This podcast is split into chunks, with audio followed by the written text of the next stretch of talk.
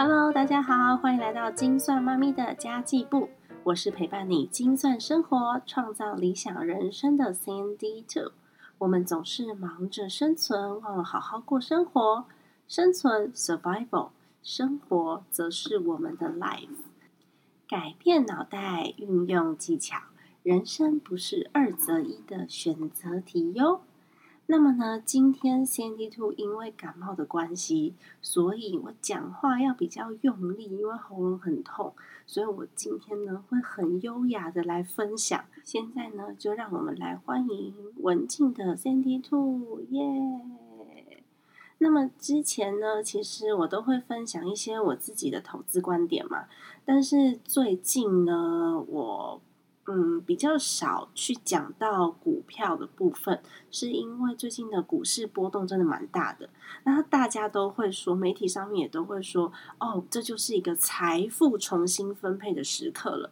我觉得，嗯，财富重新分配的确是没有错，但是对一个投资新手来说，转机同时也是危机，要特别特别的小心哦。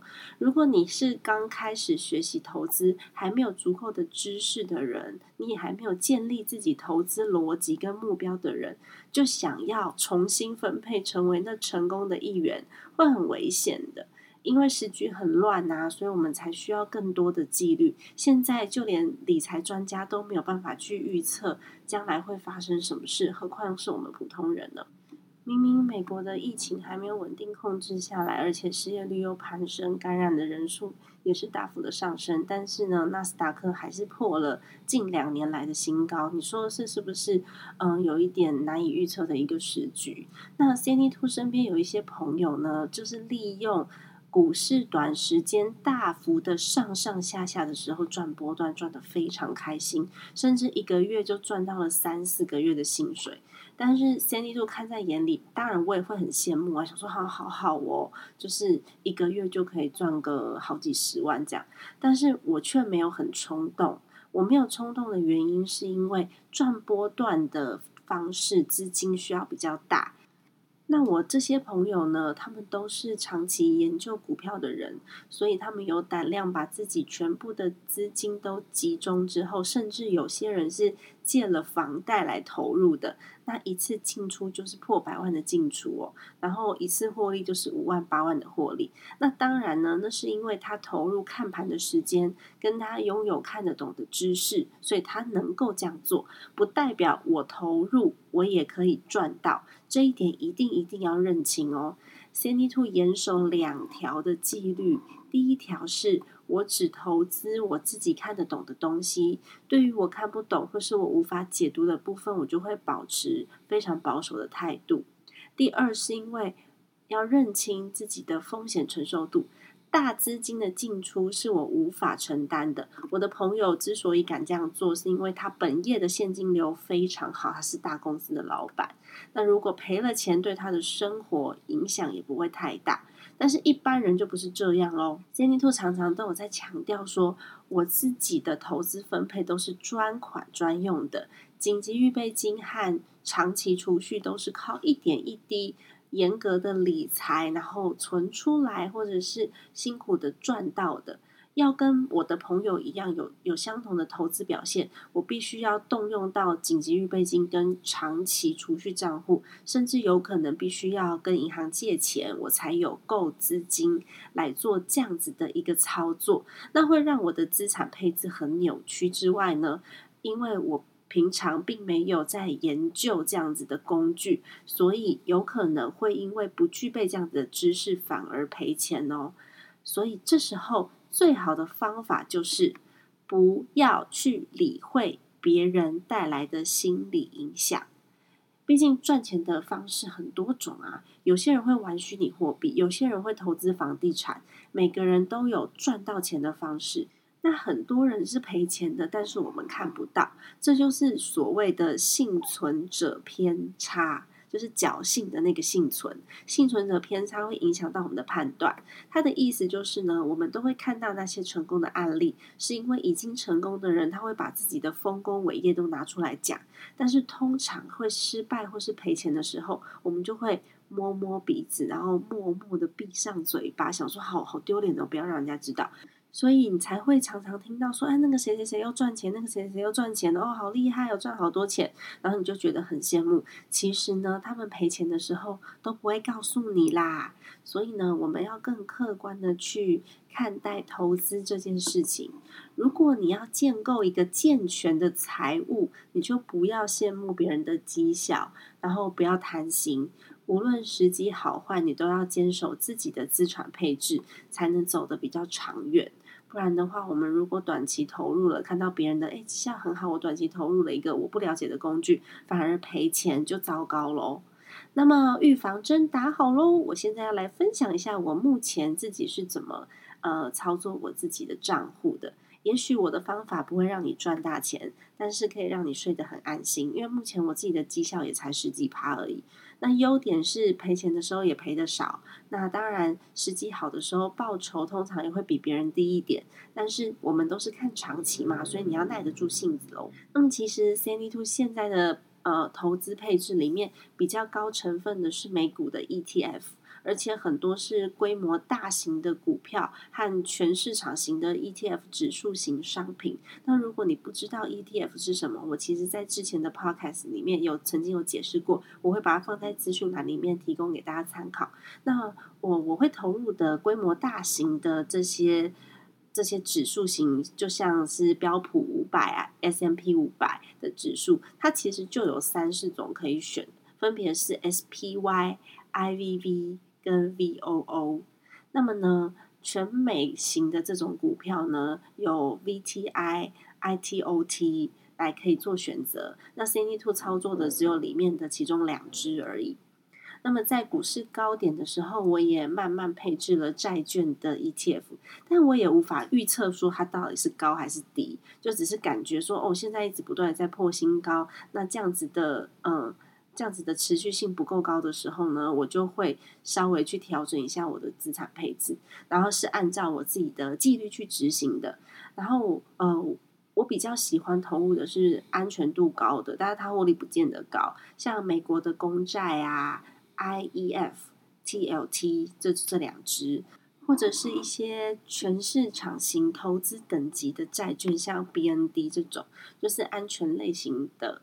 嗯，比较多。那当然，我也有一些些资金是我自己拿去冒险的。那我也会做一些比较高风险的事情，但是其他的资金就是分配的比较少。那美股的部分呢？如果说我在选择单一类股，就是看公司的时候。就买公司股票的时候，我其实我也不会去分析它的什么技术线之类的。我很简单的，因为我是做长期投资嘛，我是要投这间公司，所以这间公司如果它的前景好，我自然就会跟着它一起赚钱。那我会简单的去看一下它的财报，或是他们有的时候股东大会的报告书里面都会有公司发展方向。那这些资讯要去哪里找？其实你只要找到了一一间你想要了解的公司，你大部分在官网上面是可以找到他们公司的这些资讯的。因为上市公司的资讯必须公开，那它的股东很多，所以很多都会放在官网上。那财务报表的部分可以反映过去。一段时间，比如说一年、两年、十年，它的健康状态，像呃损益表，你可以看得出来它有没有赚钱；资产负债表，你可以看得出来它的财政状况有没有不合理的地方。那现金流量表，你可以看出来它的现金流现在健不健康。那其实呃，我还会看一个东西，就是公司的发展方向。嗯，公司的发展方向可以让投资者自己去判断，说，哎，这间公司的发展你觉得看不看好？如果你看好，你才投。举例来说，像迪士尼好了，就是我目前最大的持股，因为我有小孩嘛，所以它对我来说就是生活类股，在我的生活环境当中，我都可以看到迪士尼的东西，所以我可以很自然的用我的生活体验去观察到，呃，to C 就是终端市场的现在的状况。那你在买之前，你也可以去了解一下它的营运的板块跟它获利的来源。像迪士尼，它的营运范围真的超大的，嗯，大家可能都觉得迪士尼就是 Mickey Mouse 嘛，拍拍电影啊之类的。但其实呢，迪士尼的营运板块有分为六种。第一个是迪士尼乐园，美国的迪士尼乐园跟就是加州跟佛罗里达州，还有法国的迪士尼乐园是隶属于迪士尼百分之百持股的。那香港的迪士尼乐园呢，迪士尼只有持股百分之四十七。那上海的迪士尼乐园呢？迪士尼持股只有百分之四十三。至于日本的迪士尼乐园，则是由迪士尼授权出去给日本做经营的，所以呃，迪士尼本身是没有持股的。那第二个呢是呃零售的业务，他们零售的通路非常的丰富，授权的业务也很广大。因为除了卖教材、卖玩具，他们还有音乐剧等等的授权的业务，也不只是卡通人物，还有包含呃 Disney Music 音乐的部分。那第三个板块呢，是提迪士尼其实有投资传统的媒体，像 ESPN 的频道、国家地理频道，还有呃七八个美国的电视台，都是呃迪士尼投资的。那第四个呢，就是影视相关的，包含迪士尼有拍电影嘛，他自己有画动画嘛，那他有就是他自己的 Disney，还有漫威、皮克斯。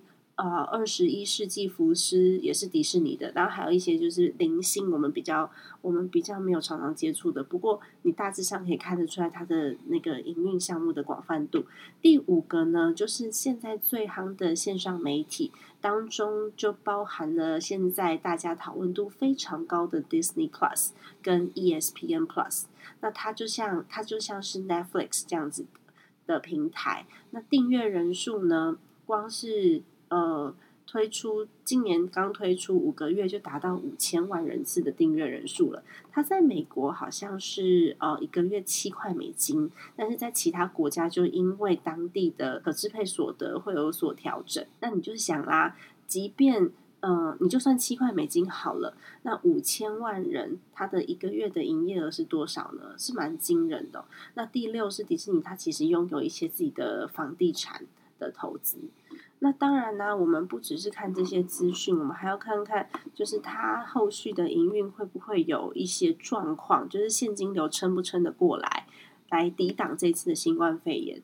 那新冠肺炎的影响，迪士尼的销售收入是严重下滑的，就。毕竟经济状况不好的情况之下，其实我们也不太会去看电影，我们也不太会去吃餐厅，就是娱乐型的消费就没有民生必需品重要了嘛。所以娱乐型的消费呢就会比较少。那当然呢，迪士尼乐园因为疫情的关系，它关闭了好几个月，也是造成了严重的伤害。那我就去看了一下，哦，迪士尼乐园它关闭到底。对迪士尼有什么样子的影响？那它其实占迪士尼的整体营收很多，高达百分之三十五点多。但还好是因为他们现在线上平台的增长速度，因为也是因为疫情的关系，大家都不能出门，所以它是非常飞快速度的正成长的，就是百分之四百、五百这样子的在成长的。那因为电影院也不能去啊，所以迪士尼旗下它拥有的很多像。什么二十一世纪服饰啊，像漫威啊这些东西，他们有一些的芯片跟卡通，就干脆直接跳过戏院，反正戏院也不能播嘛，他们就直接在自己的 Disney Plus 的平台上播出。如果你没有订阅 Disney Plus 的话，你就看不到这些芯片。所以我觉得这次疫情对迪士尼来说也是一个蛮好的转机，嗯，因为他们的线上平台就很轻易的被大家所重视、所看到了。那当然啦，一些财务数据的部分，因为蛮复杂的，我就不细说了。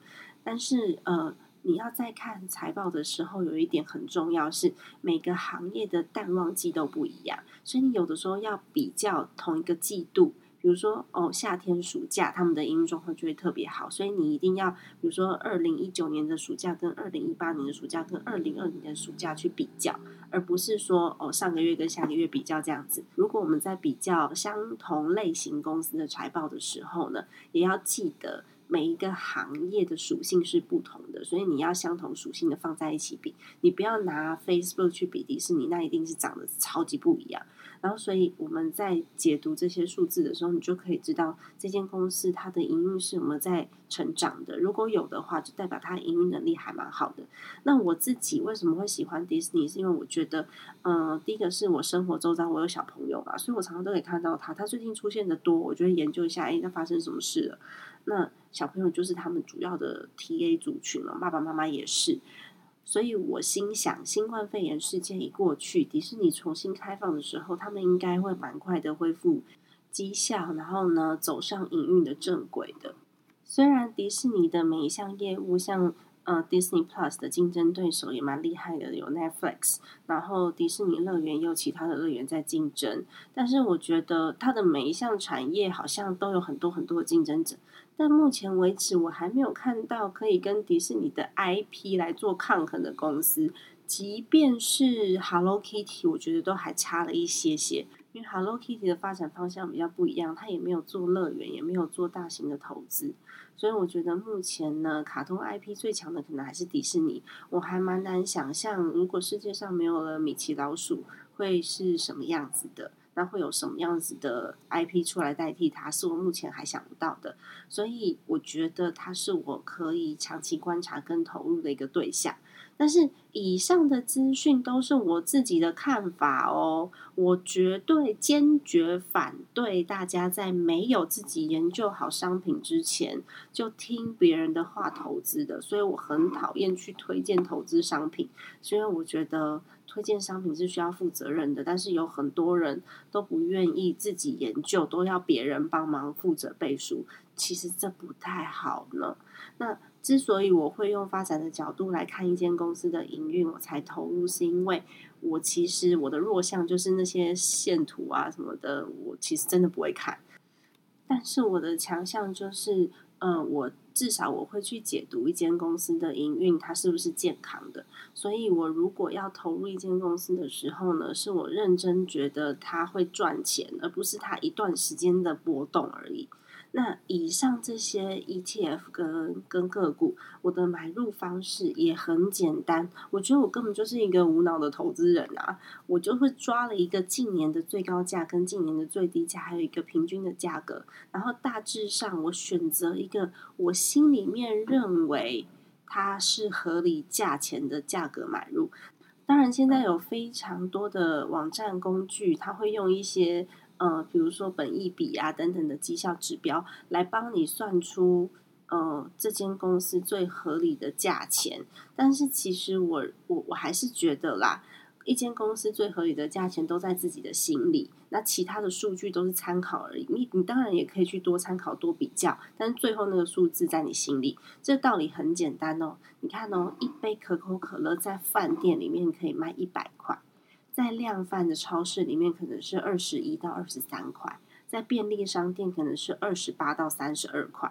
那它的批发价 maybe 是十三到十五块，这个我也不知道。那我们都想要买到最低的价格，但是其实，在便利商店第二件六折的时候，我们就会觉得，嗯，好啦好啦，反正我可以接受，这已经是相对便宜了。所以其实每个人心里面那个合理的价格都不一样，因为每个人的接受度不同嘛。那有时候。价格太低的时候，我们反而还会怕，想说：“哎呦，跌成这样子，到底能不能买啊？”所以市场上面没有最好的价格，只有投资人买了自己心里舒服的这个价钱。然后我就会设定到价通知自动买入，就会设定好我要的价格跟股数。那其实美股操作界面有很多这样子的机制，就价格到了它就会自动买进，你可以设定。比如说一个区间，比如说六十天内或是九十天内，只要这个价格有到，他就自己帮你买。但是其实台股比较没有这样子的服务，就稍微比较可惜。不过我我都是设定好之后，我就不管它了。那我自己目前的组合呢？我股票的 ETF 大概是四十五趴，债券 ETF 是二十五趴。然后个股大概是十趴，那我也有一些波段操作的资金，大概是二十趴左右。那波段操作的部分是为了增加自己的本金，但是我操作波段的方法也还蛮安全无脑的，因为最近大盘指数上上下下，比如说呃道琼指数啊，或者是标普五百指数啊，你就可以买股票型的 ETF 就好了。就依照上面的分配，假设你有三千块，你要买入呃大型大盘 ETF，我举例 VOO 好了，我比较知道它的价钱。那买入价格可能是两百三十块，三千块你可以买十三股。那你在两百八十块的时候卖出，就是前一阵子都在两百八左右啊，然后现在又跌回两百两百六两百七啦。那按照上面的比例呢？呃，股票型 ETF 是百分之四十五嘛，那波段操作的资金是百分之二十嘛，所以得得得得得得算下来，你应该卖出百分之三十的呃 VOO，那大概就是四股左右了。那其他的九股是什么？那个九股就是那百分之四十五的长期储蓄的 ETF，我用两百三十块买到了九股的长期储蓄，然后用两百三十块买到了四股的波段操作。那这样前后呢，我其实这四股原本的本金是九百二，那因为我卖掉了波段赚了两百块，所以我的本金就变成了一千一百二十块。那因为最近波段都是上上下下、上上下下的，你就可以一直重复的操作。那最近的价格比较难下到两百三，两百三真的是我之前就是长期有纪律的高高低低都买，然后呃买到的一个平均价格。那你可以把集距稍微拉短一点，比如说两百六十几你就进啊，啊两百八你就买啊，或者是你可以直接买倍数杠杆型的 ETF。但是我觉得，如果你的风险承受度比较低的话，你还是买圆形 ETF 比较好的原因是因为。嗯，股票型 ETF 的好处是，如果你套牢了，那就算了，因为你还有股息可以领，至少你可以复利滚存嘛。但如果你买了杠杆型的商品，你就要有更多的时间。假设你被套牢了，你就要去关注什么时候可以解套。所以我觉得这部分就是看自己的风险。当然，杠杆型 ETF 有两倍、三倍，你可以赚的比较多。有些人就会愿意用呃比较少的资金，然后去操作。这些抗港型的商品，然后稍微评估一下自己的风险承担度。那台湾的台股部分，我也持有 ETF，就是非常无聊的零零五零跟零零五六，但我买的成本也蛮低的，因为坚守纪律嘛，就是设定好一个价格，到价就买，然后呃价钱到了可以卖的价格就买。那零零五零我认为可以做价差，那零零五六我就是买到比较漂亮的价格，我就放着零股息。那我认为 ETF 的组成也蛮重要的，因为很多人诟病的就是零零五零里面百分之四十都是台积电，所以我有朋友干脆就直接买台积电了。那我自己是觉得，如果台积电未来的绩效不好，有其他的黑马进来，有可能台积电也会被踢出零零五零也说不定啊。但目前为止是不太可能啦，因为它就是台湾的那个叫做什么护国山脉嘛。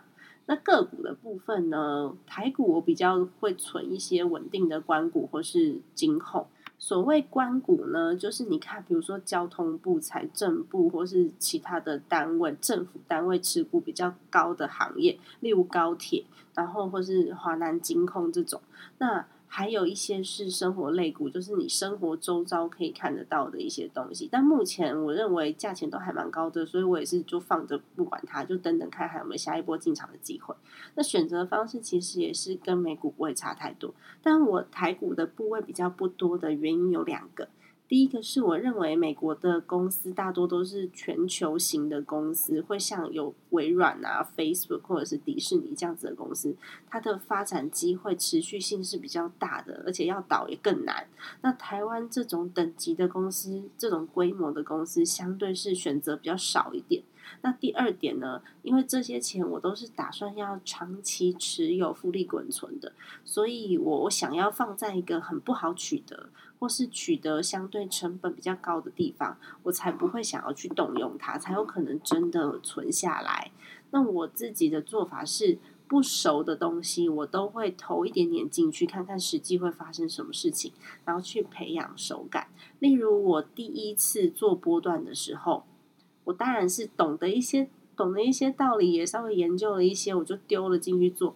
那我第一次做只赚五十块美金，那是不是 真的一点点？五十块美金也才多少钱？现在现在才二十九点四五而已啊，就大概连一千五百块都没有吧。不过就是蛮少的，是没错啦。但主要目的是培养手感，这样我第二次才会比较有勇气投入更多。不然，你如果学到了一个方法，你不敢做，然后你就把现金一直握在手上，那也没有办法钱滚钱喽。觉得我最近买比较多的就是美金，因为价格都不高，每天都不高啊。我的那个的那个什么美金到价通知，每天在噔噔噔噔噔噔，每一间银行都在噔噔噔噔噔噔到价通知。因为现在真的是真的是很低的时候，像前几天礼拜几礼拜一吧，我就买到了二十九点四四六。真的蛮低的，对不对？好可怕哦！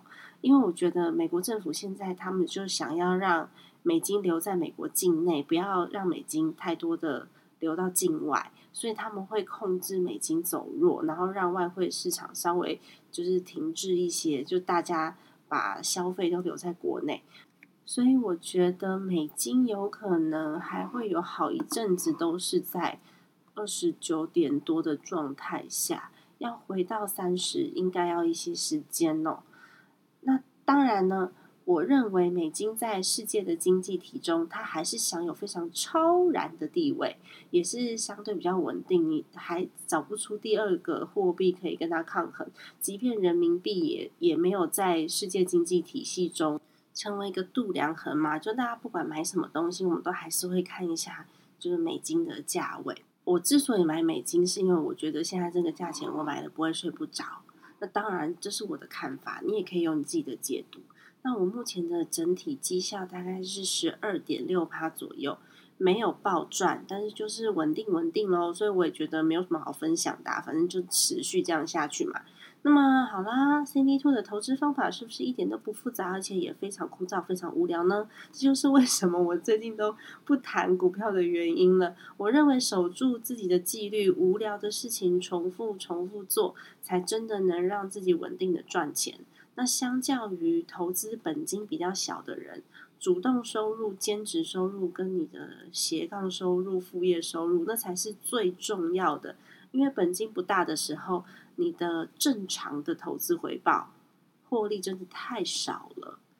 然后呢，你本金不够大的人，你也没有办法去分散风险，就是切一部分的钱去做高风险投资，因为你只要赔了就没了嘛。所以你其实。什么都不适合做的情况之下呢，就是先累积本金，创造高的现金流，才是小资主一开始应该要做的事情哦。那么今天的内容就到这边结束啦。如果你喜欢 CND Two 的频道，也请你记得把这个节目转发出去给朋友，让 Candy 兔在空中陪伴你，透过家庭理财。打造幸福的家，然后呢，大家记得要多喝水。进出冷气房的时候呢，要把汗先擦干再进去，不要跟我一样感冒了，因为喉咙痛真的很难过。那么我们下集再见喽，拜拜。